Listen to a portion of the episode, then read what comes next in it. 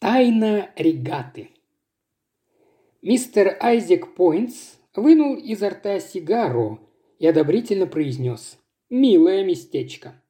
Подтвердив таким образом свое одобрение гавани Дартмурт, он вернул сигару на место и огляделся с видом человека, совершенно довольного собой, окружающими и жизнью в целом. Что касается довольства самим собой, то оно было вполне обоснованным.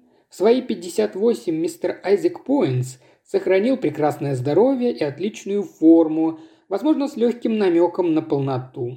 Это вовсе не означало, что мистер Пойнтс выглядел тучным. Нет, отнюдь.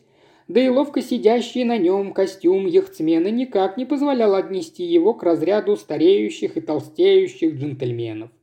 Костюм этот был безукоризненен до самой последней пуговки и самой крохотной складки, так что у смуглого и слегка восточного типа лица мистера Пойнтса, осененного козырьком спортивной кепки, были все основания излучать уверенность и покой. Что до окружающих, то имелись в виду, конечно, спутники мистера Пойнтса, его компаньон Лео Штейн, сэр Джордж и леди Мэруэй, мистер Сэмюэл Лезерн, чисто деловое знакомство, со своей дочерью Эвой, миссис Растингтон и Эва Левелин. Общество только что вернулось с прогулки на принадлежавшей мистеру Пойнсу яхте «Веселушка». Утром они наблюдали за гонками парусников и теперь вернулись на сушу ненадолго отдаться во власть ярмарочных развлечений, поиграть в кокосовый кегельбан, прокатиться на карусели и посмотреть на Человека-паука и невероятно толстую женщину. Можно не сомневаться, что если кто и был в восторге от подобных развлечений, то это Ева Лезерн. Так что, когда мистер Пойнс предложил, наконец, обеденный перерыв, чтобы отправиться в Роyal Джордж, ее голос оказался единственным против. «Ой, мистер Пойнс, а я еще хотела, чтобы настоящая цыганка предсказала мне судьбу в этой своей кибитке». Несмотря на серьезные сомнения в подлинности вышеупомянутой настоящей цыганки, мистер Поинс снисходительно уступил. «Ева просто без ума от ярмарки», – извиняющимся тоном проговорил мистер Лезерн. «Не обращайте внимания, если нам действительно пора». «Времени предостаточно», – благожелательно ответил мистер Поинс. «Пусть юная леди развлекается, а я пока выставлю тебя в дартс, Лео. Двадцать пять и больше получают приз – высоким гнусавым голосом выкрикнул хозяин павильона. «Ставлю пятерку, что наберу больше», – заявил Пойнтс. «Идиот», – с готовностью согласился Штейн. Вскоре мужчины с головой ушли в сражение. «Кажется, Ева не единственный ребенок в нашей компании», – шепнула леди Мэруэй Эвану Левелину. Тот согласно, но отсутствующе улыбнулся. Подобная рассеянность отмечалась в нем с самого утра а некоторые из его ответов позволяли предположить, что он вообще не слышит, о чем его спрашивают. Оставив его в покое, Памела Мэруэй сообщила мужу. У этого молодого человека определенно что-то на уме. А может кто-то, пробормотал сэр Джордж, многозначительно показывая глазами на Дженнет Растингтон. Леди Мэруэй слегка нахмурилась. Это была высокая и изящная, исключительно ухоженная женщина. Алый лак ее ногтей прекрасно гармонировал с темно-красными коралловыми серьгами. Глаза у нее были темные и очень зоркие. Взгляд прозрачно-голубых глаз сэра Джорджа, несмотря на его беспечные манеры добросердечного английского джентльмена, был также зорок и цепок. Если Айзек Пойнтс и Лео Штейн большую часть своей жизни проводили на Хаттон-Гарден, торгуя алмазами, сэр Джордж и леди Мэруэй принадлежали к другому миру. Миру французской ривьеры, гольфа на Сен-Жан-де-Люс и зимних ванн на Мадейре. С виду это были сущие цветы, что растут, не ведая ни забот, ни хлопот, но, возможно, впечатление это было и не совсем верным. Разные бывают заботы и совсем уж разные хлопоты. «Ну вот, ребенок возвращается», – заметил Эван Левелин, повернувшись к миссис Растингтон. В этом смуглом молодом человеке было нечто от голодного волка, что некоторые женщины находят весьма привлекательным. Но вот находила ли его таким миссис Растингтон, оставалось совершенно неясным. Она была не из тех, о ком говорят «душа нараспашку». Миссис Растингтон рано и неудачно вышла замуж. Меньше чем через год брак был расторгнут, и хотя манеры ее были неизменно очаровательны, это наложило на нее некий отпечаток отчуждения и замкнутости. Ева Лезерн в припрыжку вернулась к взрослым, оживленно тряся своими длинными светлыми волосами. Ей было только пятнадцать, и она в полной мере обладала присущей этому возрасту нескладностью и неистощимым запасом энергии. «Я выйду замуж в семнадцать», – не успев отдышаться, объявила она. «За жутко богатого человека. И у нас будет шестеро детей, а во вторник и четверг – мои счастливые дни, и мне всегда нужно носить что-нибудь зеленое или голубое. И мой камень – изумруд, и...» «Ладно, цыпленок, да скажешь по дороге», – остановил ее отец. Мистер Лезерн был высоким светловолосым мужчиной с внешностью язвенника и некоторым налетом скорби на лице. Мистер Поинс и его компаньон оторвались от своего состязания. Первый довольно посмеивался, мистер Штейн выглядел расстроенным. «Вопрос удачи», – оправдывался он. «Мастерство, мой мальчик, мастерство!» – возразил мистер Поинс, жизнерадостно хлопая себя по карману. «Пятерку я таки с тебя снял. Мой старикан, вот тот был первоклассным игроком. Ну, господа, пора двигать. Тебе все предсказали, Ева? Предупредили, чтобы остерегалась жгучего брюнета?» «Брюнетку», – поправила Ева. «Она косоглазая и может наделать кучу неприятностей, если я не уберегусь, и еще я выйду замуж в семнадцать». И она весело умчалась вперед, предоставив компании догонять ее по пути в Роял Джордж. Обед был заранее заказан предусмотрительным мистером Пойнтсом, и официант, кланяясь, провел их на второй этаж в частные апартаменты. Круглый стол оказался уже накрыт, огромное окно, выходящее на портовую площадь, было распахнуто, пропуская шум ярмарки и хриплый визг трех каруселей, каждая из которых скрипела на свой особый лад. Лучше закрыть его, если мы хотим друг друга слышать», – заметил мистер Пойнс, подкрепляя свои слова делом.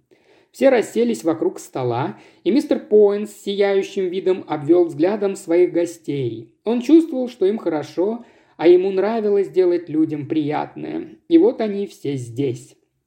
Леди Мэруэй – очаровательная женщина. Несовершенство, конечно, он прекрасно отдавал себе отчет, что те, кого он привык именовать сливками общества, вряд ли пришли бы в восторг, обнаружив читу Мэруэй своем кругу, но с другой стороны, о существовании Айзека Пойнса эти самые сливки вовсе и не подозревали. В любом случае, леди Мэруэй чертовски привлекательная женщина, и он готов был смотреть сквозь пальцы на ее вчерашние передергивания за бриджем. Вот в отношении сэра Джорджа подобная снисходительность давалась ему куда труднее. У парня совершенно рыбьи глаза, так и смотрит, где чего урвать. Только зря он надеется поживиться за счет старого поинца, уж об этом он позаботится. Сэмюэль Лезерн. Парень, в общем, неплохой. Болтливый, конечно, как и большинство американцев. Обожает рассказывать какие-то нудные бесконечные истории. Это его отвратительная привычка требовать точных цифр. Каково население Дармута? В каком году построен морской колледж? И так без конца. Видимо, думает, что его хозяин что-то вроде ходячего Бедекера. Вот Ева – милый живой ребенок – Подшучивать над ней одно удовольствие. Голос словно у коростеля, но прекрасно знает, чего ей надо. Сообразительная юная леди. Молодой Левелин. Что-то он подозрительно затих, похоже, усиленно размышляет. Гол как сокол, по всей вероятности. Обычное дело с этими писателями. Очень может быть неравнодушен Дженнет Растингтон. Что ж, хороший выбор. Привлекательна и умна к тому же не высовывается со своей писаниной. Послушаешь, как говорит, ни в жизнь не поверишь, что сочиняет такую заумь. Ну и, конечно, старина Лео. Этот с годами не худеет и не молодеет, и в блаженном неведении, что в эту самую минуту его партнер подумал о нем точно так же. Мистер Поэнс исправил заблуждение мистера Лезерна о происхождении сардин из Корнуолла, а не Девона, и приготовился получить полное удовольствие от обеда. «Мистер Пойнтс», – проговорила Ева, когда перед каждым оказалась по дымящейся тарелке с макрелью и официанты покинули комнату. «Да, юная леди». «А тот большой бриллиант у вас и сейчас с собой? Ну, тот, который вы показывали нам вчера вечером, и еще говорили, что никогда с ним не расстаетесь». Мистер Пойнс добродушно рассмеялся. «Точно. Я называю его своим талисманом. Естественно, он при мне. А мне кажется, это жутко опасно. Кто-нибудь может украсть его, например, в толпе на ярмарке. «Вряд ли», – возразил мистер Пойнс. «Я, знаете ли, хорошо на этот счет позаботился». «Но могут же», – настаивала Ева. «У нас вон полно гангстеров, наверняка ведь в Англии тоже». «Ну, утренней звезды им не видать, как своих ушей», – заявил мистер Пойнс. «Во-первых, она в особом внутреннем кармане. Старый Поинс свое дело знает. Утреннюю звезду не сможет украсть никто». Ева рассмеялась. «Вот еще, спорим я смогу?» «А спорим не сможете», – подмигнул ей мистер Поинс. «Да клянусь вам, у меня получится. Я обдумала все вчера вечером, когда легла спать. После того, как вы за ужином всем показывали камень, я придумала исключительно хитроумный план». «И какой же?» Ева склонила голову на бок, и ее светлые волосы в беспорядке рассыпались по плечам. «Ну, пока не скажу. На что спорим, что мне это удастся?» В голове мистера Поинса пронеслись воспоминания его юности. «Полдюжины пар перчаток», – предложил он. «Перчатки?» – презрительно протянула Ева. «Да кто же их теперь носит?» «Ну, а шелковые чулки?» «А что, сегодня утром как раз поползла моя лучшая пара». «Ну вот и отлично. Ставлю полдюжины лучших шелковых чулок». «О!» – благоговейно выдохнула Ева. А что хотите вы?» «Ну, а мне нужен новый кисет». «Отлично. Вот это сделка. Хотя, конечно, кисета вам не видать. Теперь слушайте, что вы должны сделать. Нужно пустить бриллиант по кругу, как вчера, чтобы каждый мог его посмотреть». В комнату вошли официанты, чтобы заменить тарелки, и Ева смолкла. Принимаясь за цыпленка, мистер Пойнт заметил. «Но запомните, юная леди, чтобы все было по-честному. Я вызову полицию, и вас обыщут». Да ради бога, только зачем так уж по-настоящему? Леди Мэрроу или миссис Растингтон обыщут нисколько не хуже. Тогда решено, согласился мистер Пойнс. Кем вы, кстати, собираетесь стать, юная леди? Уж не намереваетесь ли специализироваться на краже драгоценностей? Ну, если это окупается. Если вам удастся фокус с утренней звездой, это вполне окупится. Даже если распилить его, камень будет стоить больше 30 тысяч фунтов – «Ничего себе!» – ахнула явно потрясенная Ева. «А сколько это будет в долларах?» Леди Мэруэлл издала удивленное восклицание. «И вы носите при себе такой камень?» – с упреком проговорила она. «Тридцать тысяч фунтов?» Ее темные ресницы вздрогнули. «Большие деньги», – мягко заметила миссис Растингтон. «И потом, очарование самого камня, он прекрасен». «Обычный кусок угля», – ставил Эван Левелин. «Мне всегда представлялось», – заметил сэр Джордж, что в краже драгоценностей самое сложное – продать их. Перекупщик вечно забирает львиную долю. Хм, так о чем это я? «Ну давайте», – возбужденно перебила его, – «давайте начинать. Доставайте свой бриллиант и повторяйте все, что говорили про него вчера вечером». «Прошу прощения за своего отпрыска. Она слишком возбуждена», – вставил мистер Лезерн своим низким печальным голосом. «Да ладно тебе, па!» – нетерпеливо воскликнула Ева. «Ну давайте же, мистер Пойнс!» Улыбаясь, тот пошарил во внутреннем кармане и вытащил что-то наружу. На его ладони, поблескивая в электрическом свете, лежал крупный камень – бриллиант.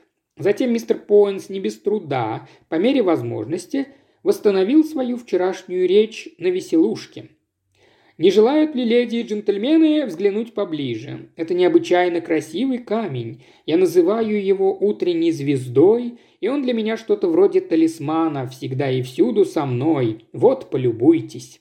Он протянул бриллиант леди Мэруэй, которая взяла его, восхищенно ахнула и передала мистеру Лезерну, весьма натянуто молвившему «Довольно мил, да, определенно мил», и в свою очередь передавшему его Левелину.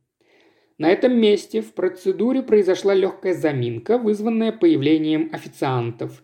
Когда они удалились, Эван заметил. «Очень крупный камень», передал его Лео Штейну, который не стал утруждать себя комментариями и поскорее отдал бриллиант Еве. «Как он прекрасен!» – вскричала та высоким театральным голосом тут же сменившимся испуганным восклицанием, когда бриллиант выскользнул у нее из руки. «Ой, я его уронила!» Она оттолкнула стул и нырнула под стол. Сэр Джордж, сидевший от нее слева, нагнулся тоже. В общей суматохе кто-то смахнул со стола бокал, Штейн Левел и миссис Растингтон приняли участие в поисках. Под конец к ним присоединилась и леди Мэруэй. Мистер Пойнс остался в стороне от суматохи. Он невозмутимо сидел за столом, саркастической улыбкой потягивая вино.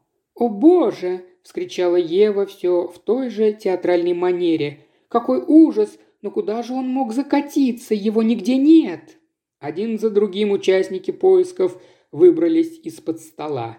«Исчез, как и не бывало, Поинс!» Широко улыбаясь, объявил сэр Джордж. «Неплохо проделано», — согласился мистер Поинс, одобрительно кивая. «Из вас выйдет прекрасная актриса Ева. Вопрос лишь в том, спрятали вы его в комнате или на себе. Обыскивайте меня», — драматическим тоном предложила Ева.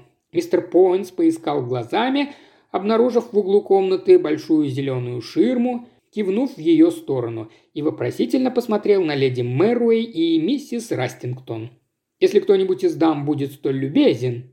«Ну, конечно», — улыбаясь, согласилась леди Мэруэй.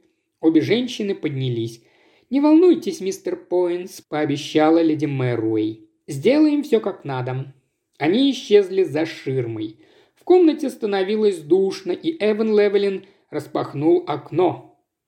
Бросив монетку проходившему внизу разносчику газет, он ловко подхватил свежий выпуск.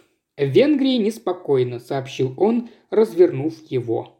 «Это местное?» – поинтересовался сэр Джордж. «Взгляните, пожалуйста. Меня интересует одна лошадка. Должна была бежать сегодня в Хелдоне. Ее зовут Шустрый мальчик». «Лео», – заметил мистер Пойнс, – «запри пока дверь. Ни к чему этим чертовым официантам сновать тут взад-вперед, пока мы не закончили». «За шустрого мальчика выдача три к одному», – объявил Эван. «Ерунда», – поморщился сэр Джордж. «В основном новости регаты», – сообщил Эван, проглядывая газету. Из-за ширмы появилась женская часть общества. «Ничего нет, пусто», – объявила Дженнет Рассингтон. «Можете мне поверить, бриллианта у нее нет», – подтвердила леди Мэруи. Мистер Пойнс подумал, что как раз ей он очень даже может поверить. Нотки разочарования в ее голосе лучше всего подтверждали, что обыск был проведен на совесть. «Послушай, Ева, а ты его случайно не проглотила?» – забеспокоился мистер Лезерн. «Потому что если так, это ведь, наверное, вредно». «Я бы увидел», – тихо заметил Лео Штейн. «Я все время наблюдал за ней, она ничего не клала в рот». «Да я бы и не проглотила такую огромную штуковину», – заявила Ева, и, уперев руки в бока, победно взглянула на мистера Пойнса. «Ну так что?» «Стойте там и никуда не двигайтесь», – сказал мистер Пойнс. Мужчины очистили стол и перевернули его. Мистер Пойнс лично обследовал его до последнего дюйма, после чего перенес свое внимание на стул, за которым сидела Ева и два соседних. Более тщательно вряд ли можно было это проделать. Вскоре к нему присоединились остальные четверо мужчин, а затем и женщины. Ева Лезерн стояла у стены возле ширмы и от души веселилась. Через пять минут мистер Пойнт с тихим стоном поднялся на ноги и принялся мрачно обтряхивать брюки. Девственная свежесть его костюма слегка пострадала. «Ева», — сказал он, — «снимаю шляпу. В области кражи драгоценностей ты лучшая, с кем мне довелось сталкиваться. То, что ты проделала, ставит меня в тупик. Как я понимаю, раз его нет при тебе, он должен быть где-то в комнате. Я побежден». «Значит, чулки мои?» – осведомилась Ева. «Ваша юная леди». «Ева, дитя мое, ну куда же ты могла его спрятать?» – с любопытством спросила миссис Растингтон. Ева горделиво выпятила грудь. «Я лучше покажу. Сейчас вам будет за себя просто стыдно». Она подошла к той части стола, где были свалены остатки обеда, и столовые приборы. Взяв свою маленькую черную вечернюю сумочку, она объявила «Прямо у вас под носом, прямо!» Ее голос, только что радостный и победный, внезапно сорвался. «Ох!» – произнесла она. «Ох!» «Что такое, дорогая?» – поинтересовался ее отец. «Он исчез!» – прошептала Ева. «Исчез!» «Что там такое?» – нахмурился мистер Поинс, подходя ближе. Ева порывисто развернулась. «Дело было так. У этой сумочки в застежке был большой стеклянный камень. Он выпал вчера вечером, и когда вы показывали свой бриллиант, я заметила, что они почти одного размера, и вот ночью я подумала, что можно прикрепить ваш бриллиант на пустующее место в застежке с помощью пластилина. Я была совершенно уверена, что никто не заметит. Так я и сделала. Выронила бриллиант и бросилась за ним под стол со своей сумочкой. Там быстро прикрепила его пластилином. Он заранее был у меня в руке к застежке, положила сумочку на стол и сделала вид, что продолжаю искать. Я думала, это будет как с похищенным письмом. Но вы помните, бриллиант лежит прямо у вас под носом, а вы думаете, что это самая обычная стекляшка. Это был прекрасный план, никто из вас действительно ничего не заметил. «Интересно», – проговорил Лео Штейн. «Что вы сказали?» Мистер Пойнт взял сумочку, оглядел пустующее гнездо сохранившимся кусочком пластилина и медленно произнес. «Камень мог выпасть, нужно поискать еще!» Поиски возобновились, но на этот раз проходили в тягостной тишине. В комнате чувствовалось напряжение. Одним за другим участники поисков оставили это занятие, все стояли и молча смотрели друг на друга. «Бриллианта в этой комнате нет», – прервал тишину Штейн. «И никто из нее не выходил», – многозначительно добавил сэр Джордж. Повисла пауза, прерванная расплакавшейся Евой. «Ну-ну!» – неловко произнес ее отец, похлопывая дочь по плечу. Сэр Джордж повернулся к Лео Штейну. «Мистер Штейн», – начал он, – «вы сейчас произнесли что-то в полголоса, а когда я переспросил, не захотели повторить. Но так уж вышло, что я слышал ваши слова. Это было сразу после того, как Ева заявила, что никто из нас не видел, куда она спрятала настоящий камень. Вы сказали «интересно». Думаю, мы должны допустить вероятность, что кто-то все же это заметил, и этот кто-то находится сейчас в комнате. Я полагаю, единственно возможный и справедливый выход – это каждому из присутствующих согласиться на обыск. Бриллиант не мог покинуть комнаты. Если уж сэр Джордж входил в роль настоящего английского джентльмена – Сравниться с ним не мог никто. Его голос даже зазвенел от благородного негодования. «Однако же неприятно все это», – грустно заметил мистер Поинс. «Это я виновата», – всхлипнула Ева. «Но я ведь не хотела». «Выше нос, детеныш», – мягко проговорил мистер Штейн. «Никто тебя и не винит». Мистер Лезерн в присущей ему медлительной и педантичной манере произнес. Что ж, несомненно, думаю, предложение сэра Джорджа встретит единодушное одобрение. Лично я за. Согласен, сказал Эван Левелин. Миссис Растингтон взглянула на леди Мэруэй и, встретив легкий кивок, встала и скрылась с ней за ширмой. Всхлипывающая Ева отправилась вслед за ними. В дверь постучал и получил приказание удалиться официант. Еще через пять минут восемь человек недоверчиво смотрели друг на друга – Утренняя звезда растворилась в воздухе. Мистер Паркер Пейн задумчиво созерцал смуглое взволнованное лицо сидящего против него молодого человека. «Ну, конечно же», — сказал он, — «вы валиец, мистер Лавелин». «Господи, а это-то здесь при чем?» Мистер Паркер Пейн взмахнул своей крупной и тщательной ухоженной рукой. «Совершенно ни при чем, полностью с вами согласен. Просто я увлекаюсь классификацией эмоциональных реакций, проявляемых различными этническими группами только и всего. Давайте вернемся к вашей проблеме. «Собственно говоря, я и сам не знаю, почему пришел к вам», – сказал Эван Левелин. Молодой человек выглядел осунувшимся, и его руки явно не находили себе места. Он не смотрел на мистера Паркера Пейна, пристальное же внимание джентльмена заставило его чувствовать себя крайне неуютно. «Не знаю, почему я пришел к вам», – повторил он. «Хотя куда еще я мог пойти? И что я вообще мог сделать? Вот эта-то абсолютная беспомощность меня и добивает. Я увидел ваше объявление и вспомнил, что один парень как-то говорил, что вы здорово ему помогли. Ну, я и пришел.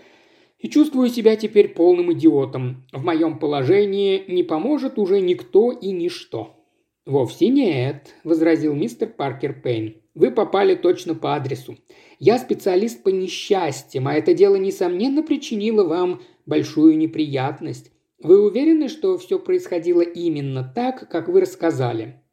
Вряд ли тут можно что-то упустить. Пойнс вынул свой бриллиант и пустил его по кругу. Это чертово дитя Америки прикрепило его к своей дурацкой сумке, а когда мы подошли взглянуть на нее, бриллианта там уже не было. Его вообще ни у кого не было. Мы обыскали даже старого Пойнса. Он сам это предложил.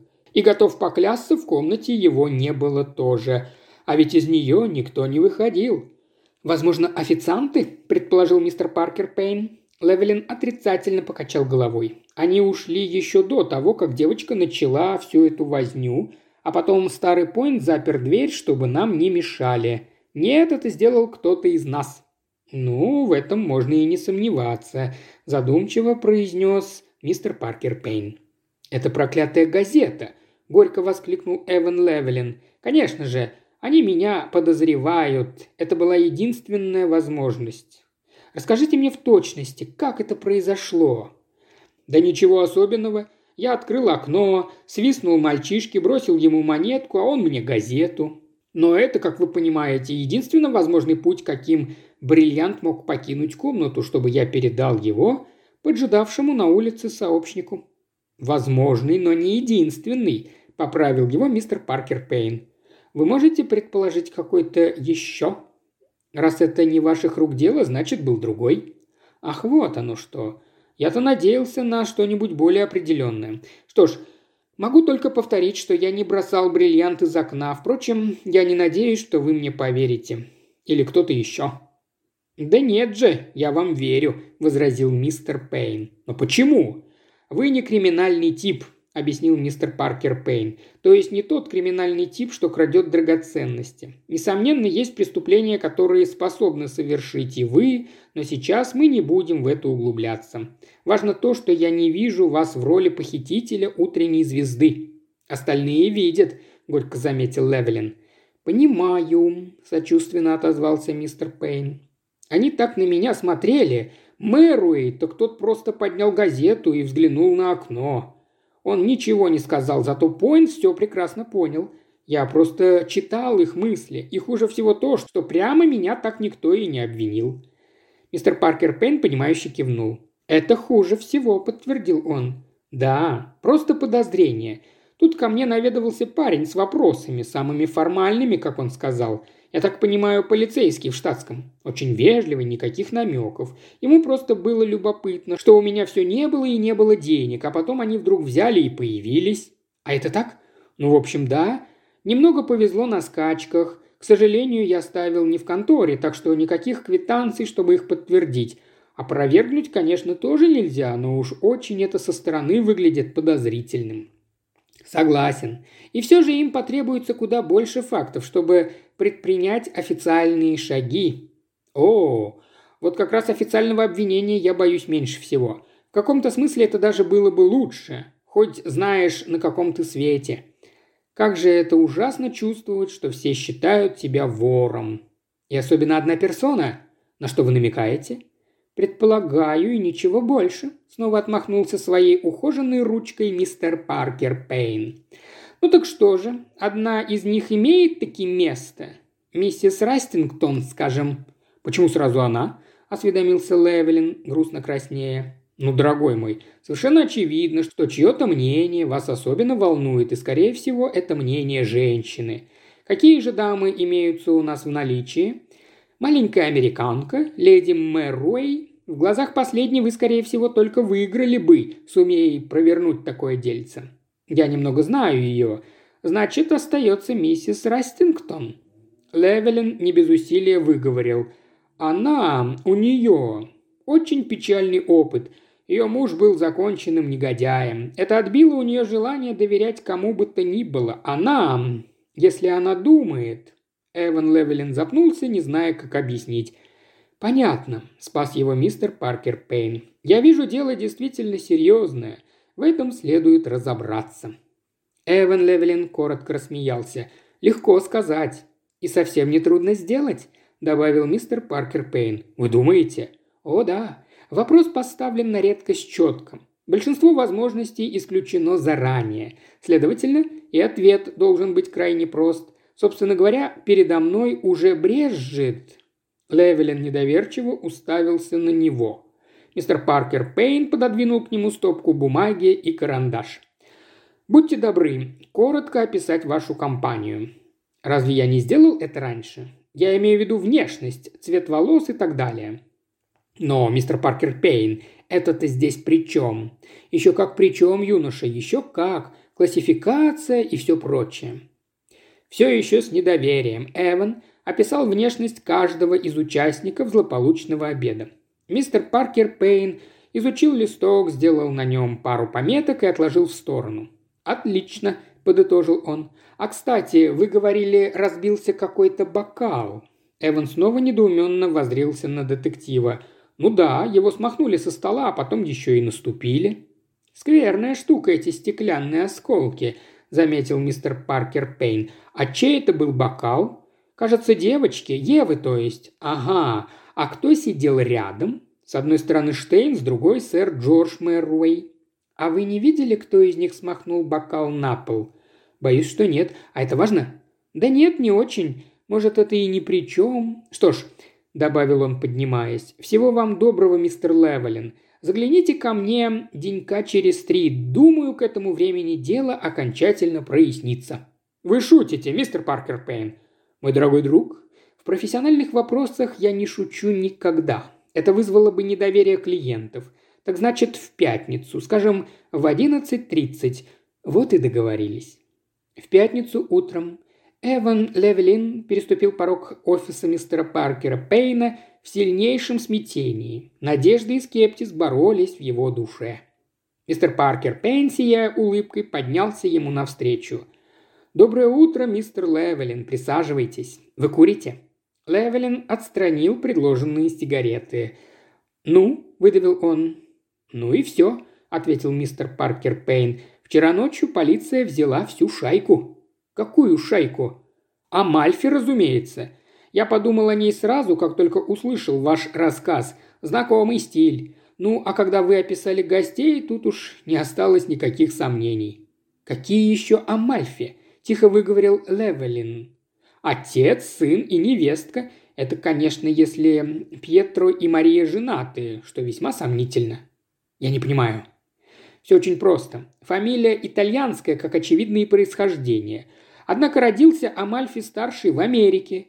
Работает обычно в одном стиле. Представляется крупным бизнесменом, знакомится с какой-либо фигурой из мира торговцев драгоценностями, а затем проделывает свой маленький трюк – в нашем случае он определенно охотился за утренней звездой. Чудачество Пойнца отлично известны в деловом мире. Мария Амальфи сыграла роль его дочери. Удивительное существо. Ей как минимум 27, а она почти всегда играет 16-летних. «Только не Ева!» – выдохнул Левелин. «Именно она. Третий член шайки устроился в Роял Джордж официантом. Вы понимаете, Пора отпусков, отель нуждается в дополнительном персонале, хотя не исключено, что он просто подкупил кого-то из служащих, чтобы занять его место. Таким образом, все готово к спектаклю. Ева бросает Пойнсу вызов, тот его принимает. Он опускает бриллиант по рукам, как уже делал это накануне вечером. Когда в комнату заходят официанты, бриллиант находится у Лезерна. Когда они уходят, бриллиант также покидает комнату – аккуратно прикрепленный кусочком жвачки к донышку тарелки, которую несет Пьетро. Все очень просто. Но когда вошли официанты, бриллиант был у меня. Нет-нет, у вас уже была всего лишь подделка, правда, достаточно хорошо исполненная, чтобы обмануть поверхностный взгляд. Штейн, например, вы говорили, почти и не смотрел на него – и вот Ева роняет этот так называемый бриллиант под стол, смахивает туда же стакан и все вместе давит ногой. Бриллиант чудесным образом исчезает. И Ева и Лезерн могут позволить обыскивать себя сколько душе угодно. «Ну, я...» Эванс потряс головой, не находя слов. «Вы говорили, что узнали шайку по моему описанию. Они что же, проделывали подобное и раньше?» «Ну, не совсем подобное. Но это их профессия, и я сразу обратил внимание на девочку. Но почему? Я не подозревал ее, да и никто не подозревал. Она выглядела... Она выглядела совсем как ребенок. Такой уж у нее дар. Она больше похожа на ребенка, чем обычный ребенок. И потом пластилин. Предполагалось, что пари предложено совершенно спонтанно. И однако у юной леди оказался под рукой пластилин. Это говорит о расчете. Я тотчас ее и заподозрил. Левелин поднялся. «Что ж, мистер Паркер Пейн, я бесконечно вам обязан». «Классификация», – пробормотал тот. «Классификация криминальных типов всегда меня интересовала. Вы извините меня, сколько... Э, мой гонорар будет достаточно скромным», – отозвался мистер Паркер Пейн. «Он не проделает слишком уж большую брешь в... Э, ваших доходах от скачек. И тем не менее, молодой человек, лично я на будущее оставил бы лошадей в покое. Очень уж непредсказуемые животные эти лошади». «Конечно», – согласился Эван. Он пожал руку мистера Паркера Пейна и вышел из его офиса. На улице он остановил такси и назвал адрес Дженнет Растингтон. Он чувствовал, что теперь его ничто не остановит. Еще больше аудиокниг в исполнении Ильи Кривошеева на Бусти и ВКонтакте. Все ссылки в описании –